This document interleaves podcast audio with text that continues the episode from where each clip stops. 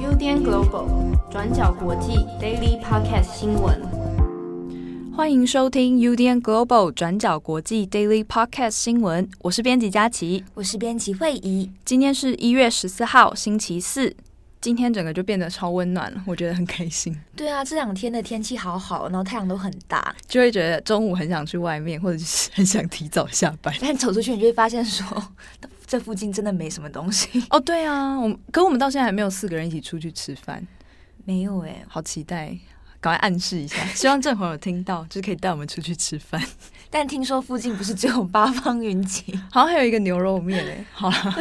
好，言归正传，我们先来看一下今天的几则新闻。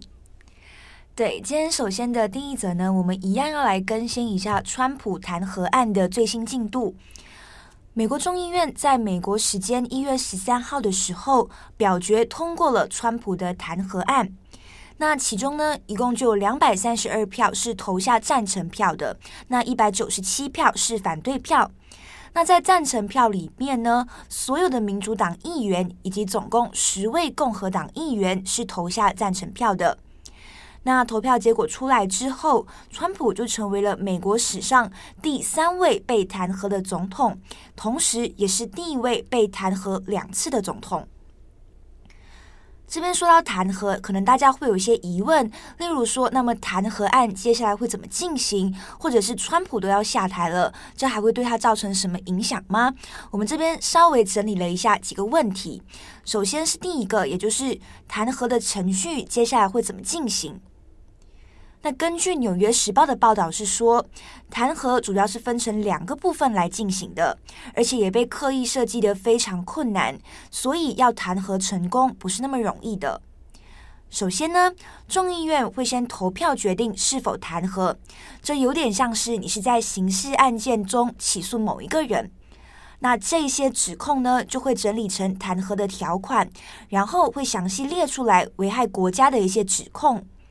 例如，众议院在这一次对川普列出的指控，就是说川普煽动对美国的武装叛乱。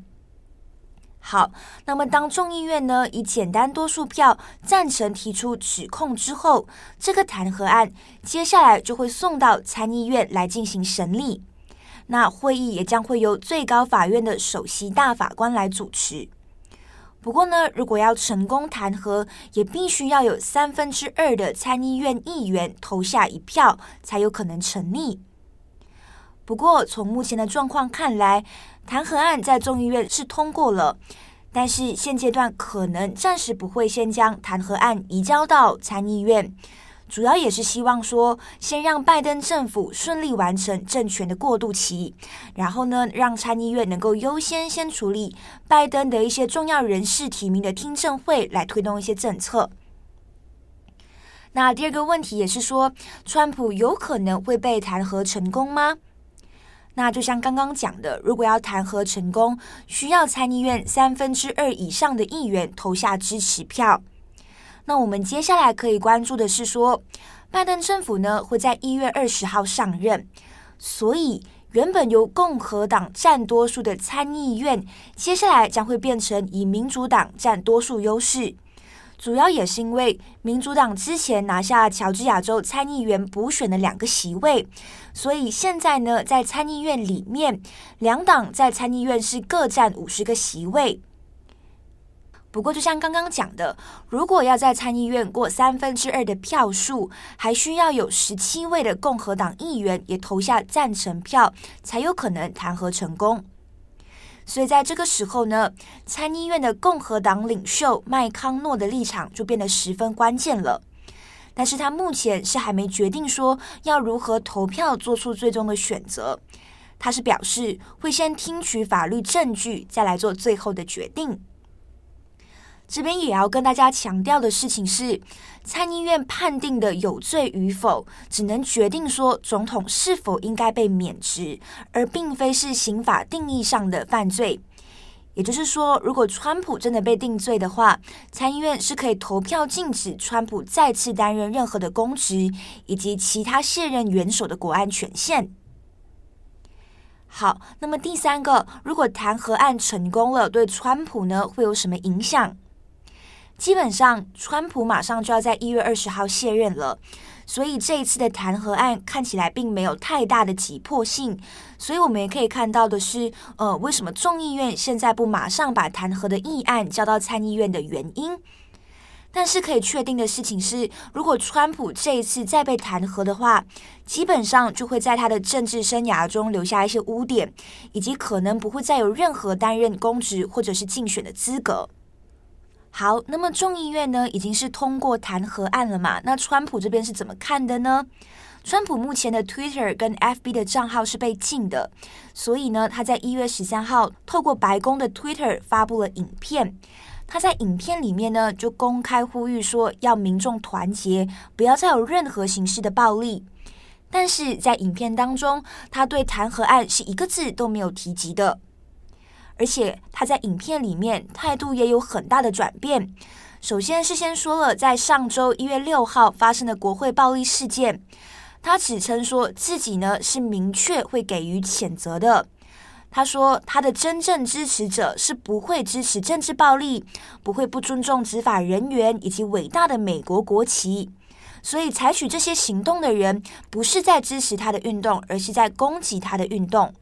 这跟川普之前的说法其实是有很大的不同的，因为在一月六号，也就是国会之乱事发的当天下午，川普呢也曾经发表过一分钟的演讲，他就说这些他的支持者呢是非常特殊的，他很爱他们，他也可以了解他们的痛苦以及伤心，而且也反复指称说这一切的原因都是因为选举舞弊。最后呢，我们也要来看一个比较关键的问题，也就是说，川普有可能自我赦免吗？早前其实就一直传出了川普正在考虑要自我赦免的事情。不过，因为过去在美国从来没有总统有发生过自我赦免的事情，所以不会有人知道说，诶，接下来后续会发生什么事情。但是在这边，根据 BBC 的报道是说，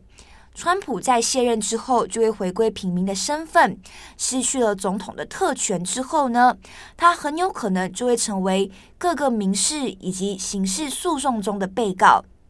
至少呢，在目前，川普及他的相关机构面临了至少六个官司。有的法律专家是说，总统是没有赦免自己的权利的，但是也有另一派的说法是说，美国的宪法目前并没有明确载明说总统不能够自我赦免，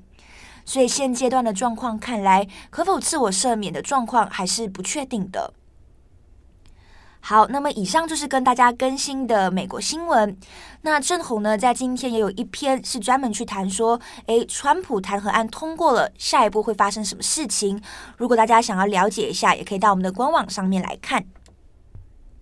好，那接着我们要来看到的第二则消息是关于美国的丽莎·蒙哥马利死刑案。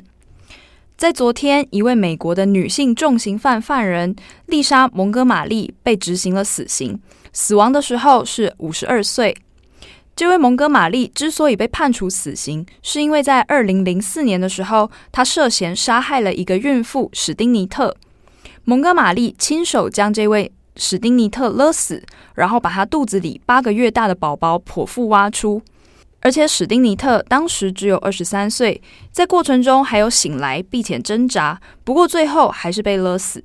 因此，蒙哥马利也被判处死刑。不过，在关了将近十七年之后，直到一月十三日才被川普下令处决，注射毒针，在凌晨一点左右确认死亡。蒙哥马利也是将近七十年来第一个被联邦政府处决的女性死刑犯。在过去的历史上，只有三名女性被联邦政府以死刑处决，蒙哥马利就是第四位。不过，因为过往的女性重刑犯案件相对稀少，整个犯刑的过程又太骇人听闻，所以对于丽莎·蒙哥马利的死刑处决，目前民间还是有许多争议点存在。因为呢，根据蒙哥马利的精神鉴定，他的精神状况一直都不是很好。根据美联社报道，蒙哥马利他在童年的时候就曾经遭到继父多次的性侵，那他也曾经将母向母亲反映，可是母亲呢却是威胁他不能说出去。后来直到他成年结婚，离开了原生家庭，但在几段婚姻中也遭到了虐待。因此蒙哥马利他一直是患有忧郁症、边缘型人格障碍，还有 PTSD 的。另外，他也会出现部分的幻听现象。根据报道说，在监狱里面，蒙哥马利他也曾经说，上帝会透过就是一些纸上游戏，像是连连看等等，来对他传递一些上帝的讯息。那负责主审他的地方法官詹姆斯·汉龙，他也指出说，蒙哥马利他在杀人的期间也遭受一种精神疾病，叫做假孕，就是 false pregnancy 的折磨。在这种情况下，女性会误以为自己有怀孕的状况，甚至真的出现怀孕症状，像是呕吐、停经、胀奶等等，就好像她实际上有怀孕一样。不过，虽然法院承认了蒙哥马利的精神状况不好，但是认为他还是具有一定的行为能力，因此驳回了蒙哥马利律师希望延缓他死刑的要求。根据主审案件的检察官，他对于这个案件的反驳就指出说，蒙哥马利虽然有精神问题，但他很明确知道自己在做什么，也认为他有可能是在装病，因为整个杀人的犯罪计划。看起来都必须要是神智很清楚的人才能犯下的罪行，包括说一开始他去认识史史丁尼特这位孕妇，是因为蒙哥马利想要领养狗狗，而史丁尼特跟她的丈夫在经营了养犬的行业，蒙哥马利跟史丁尼特是在狗展认识的。后来就开始在聊天室里固定聊天，史丁尼特会跟她分享说自己怀孕八个月的心情，表示自己很期待宝宝出生等等。蒙哥马利就告诉她，其实我自己也怀孕了。于是两个人开始变成笔友，互相交换一些怀孕的心得。可是其实蒙哥马利根本就没有怀孕。后来蒙哥马利在有一天，他开着车从自己的城镇到史丁尼特家去找他，而当时史丁尼特的丈夫不在，蒙哥马利就把他勒死。并且用家里的菜刀剖腹挖出她的婴儿，并且把婴儿带着一起逃走。最后在隔天，她打电话给自己的丈夫说，她在附近一个公园刚刚生下了一个宝宝，希望丈夫赶快来接他们回家。因此，检察官认为说，蒙哥马利他是可以清楚的计划杀人行动，包括你怎么开着车到这位孕妇的家，还有他曾经上网搜寻怎么样剖腹产，因此认为他是有明确的行动能力，而且经过了好几个月的计划才执行的。检察官也认为，蒙哥马利是具有明确的杀人动机。因为其实她在过去就曾经进行了结扎手术，她是没有办法生育的，但是她却很常谎称说自己怀孕了，并且对自己的丈夫声称自己很快就要有小孩。因此，检察官认为说，蒙哥马利可能是需要一个宝宝来帮助自己圆谎，才会在精神状况不佳的时候，把杀人的脑筋动到这位刚认识的孕妇身上。不过，整个事情到现在已经经过了十七年。那当时被剖腹取出的这个女婴，虽然有早产的状况，但很幸运的是她没有受伤，现在也已经顺利长大。不过，因为还是未成年人，对于这件事情，她没有做出任何的表态。那当然，这一次的处决也像是十二月十号的黑人死刑犯 Brandon b e r n e r 一样，都是川普在最后的任期结束前，为了要安抚民心而加速进行的死刑案之一。因此也引发了非常多的争议，被认为说这是不是一次政治性的处决？那这也是将近七十年来第一个被联邦政府所处决的女性死刑犯。那今天的最后一则新闻，我们要来看到的是伊索比亚屠杀的后续更新。在星期二，也就是十二日的时候，伊索比亚境内又再一次的传出了大规模的屠杀事件。根据法新社报道，目前这次的屠杀事件发生在一个叫做达拉蒂的城镇，目前已经有超过八十人死亡。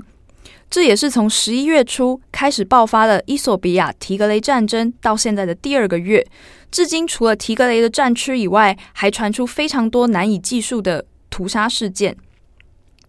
而这一次的事件发生在这个达拉蒂小镇，是在靠近苏丹边境的梅特克地区。那根据幸存者的说法，小镇在凌晨五六点的时候，突然遭到来路不明的民兵集团包围，然后把村民集中杀害。目前找到的是八十二具尸体，年龄从两岁到四十五岁不等。另外还有二十二人受伤。但是为什么这次的屠杀会发生呢？其实，在十二月四号的时候，伊索比亚总理阿比他就已经对外宣称中。成功镇压了要叛乱的提格雷州，提格雷战争已经结束了等等。可是呢，目前伊索比亚内部的状况仍然还是非常混乱的。除了持续传出对平民的屠杀之外，对于提格雷的高阶将领也还在进行游击战。整个国家几乎已经陷入了多方内战的状况。另外，根据半岛电视台报道，伊索比亚在十三日的时候也对外宣布杀死了三名 TPLF，也就是提格雷人民解放阵线的高级将领。其中也包括了伊索比亚的前外交部长尤塞姆·梅斯芬，那他也是目前的 WHO 谭德赛的一位前辈。根据报道说，这三名将领在游击战中被抓到，在拒绝向伊索比亚政府军投降之后，惨遭杀害。那另外，同时还有五名 TPLF 的干部被抓。那目前除了梅特克区域的种族屠杀，再加上北方的提格雷战争之外，伊索比亚也和北方的邻国苏丹爆发了军事的冲突。苏丹在周二的时候对伊索比亚正式提出了警告，因为边界的混乱状况，有许多来自伊索比亚的民兵组织趁乱进入了苏丹地区，而且进行了攻击。根据报道，在这个礼拜，苏丹东部目前已经有六个公民丧生。另外，苏丹也提到说，在十三日，还有一架伊索比亚的军用飞机也进入了苏丹边境。外交部就发出了声明，警告说这样的行动可能会造成危险的后果，并且呼吁伊索比亚政府不要再刻意进行这些敌对的行动。那至于伊索比亚的官方政府军的发言人穆罕默德·特塞马将军，则是对这件事情彻底的否认。他说：“伊索比亚认为这些指控都是不实的，整个边界的局势在周三之前都是非常正常的。只不过呢，这些政府方的说法目前都还需要再查证，因为根据路透社报道，从十一月初的提格雷战争以来，已经造成了数千人死亡。联合国方面也表示，有超过两百万人都还需要援助。只是呢，因为伊索比亚地区目前的电话和网络仍然连接中断。”对当地的访问也受到了严格的控制，目前详细的状况是很不明确的，只能从部分的政府官方说法中得到资讯来判断，是很难完整去还原当时的状态。好，那以上是今天的三则新闻。我最近要来分享那个，我去看了一部电影，就我已经二刷了，就是它它其实是重映啦，就它是一部很久以前的电影，叫做《俘虏》，嗯，就是那个。Merry Christmas, Mr. Lawrence，你有看过吗？没有，但是你可以跟大家分享一下那个剧情。就我最近真的是他，他之所以很有名，是因为他是那个日本很有名的导演，叫大岛渚。嗯，他就是拍了比较多可能是异色或者是感官的电影，但他其实探讨的都是，我觉得他的在那个异色跟情色里面有一种很纯的精神的的的象征，或者是很纯爱。就是有一些情色电影拍到后面，你会觉得他其实是在谈。很纯爱的东西，然后俘虏啊、哦，我真的是对他有非常 浓烈的感情，因为他其实是在谈那个二战时候的日军到了东南亚以后，因为他们不是要就是南南下作战，然后他们俘虏了一些就是欧美的军人，然后他们在当时的日本其实是没有。战俘这个概念，他们觉得战败就应该要自杀，就他们不明白为什么西方的士兵都敢说我要投降，他们觉得这是很丢脸的事情。所以那个男主角他就是被派到南洋作战，可是因为他好像是曾经叛他的他的同伴好像曾经叛变过，所以他也有一点被我觉得有点像是被降职，就他被派到东南亚，可是他是负责管战战俘营的一个队长，可是他其实是很厉害的军人，所以他在那里就有点抑郁不治。然后他在当地就爱上了一个那个英国的一个士兵，嗯，然后就是这样很 展开了禁忌的恋爱。可是虽然里面就是会有很多很性暗示的东西，但他其实是非常的保守，就到最后最高潮的时候也只有就是亲脸颊。但是你就会觉得天啊，怎么会？就是他把那个压抑的感情绪拿捏的很好。对，好啦，就变成我的那个大发。但我真的很喜欢。然后他的那个，因为他演员就是 David Bowie 跟坂本龙一，嗯、就是当时是就是西方跟东方非常有名的音乐家，然后长得都很好。配乐是不是蛮厉害的？对，配乐也是坂本龙一做，就是他的代表作之一、嗯嗯、啊，就是推荐大家可以去看一下。最近终于在重映了，就是我我觉得很棒。据说那个海报也就是。海报也蛮吸引人的，我有看到有两个版本，因为我就来强迫会议，就是跟我一起看海报。我有看到华山有在就是上映，我有想说要去看一下，你赶快去看啊！好，我赶快去看。跟这七号应该也会很想看，就赶快推坑大家去看。好，那大家赶快去看俘虏，趁着最近你知道风光明媚，我们是不是之后有机会可以办特映会啊？就我们如果就是办小众包场，好了，我不知道。但要看什么电影？要看国际电影。也不是说国际电影，这是什么类型？国际观，这好像大学的一门课哦。好，感觉是很凉的同事。好啦，好，那我们以上就跟大家更新到这边。我是编辑慧仪，我是编辑佳琪，我们下次见，拜拜，拜拜。感谢大家的收听。想知道更多深度国际新闻，请上网搜寻 Building Global 转角国际。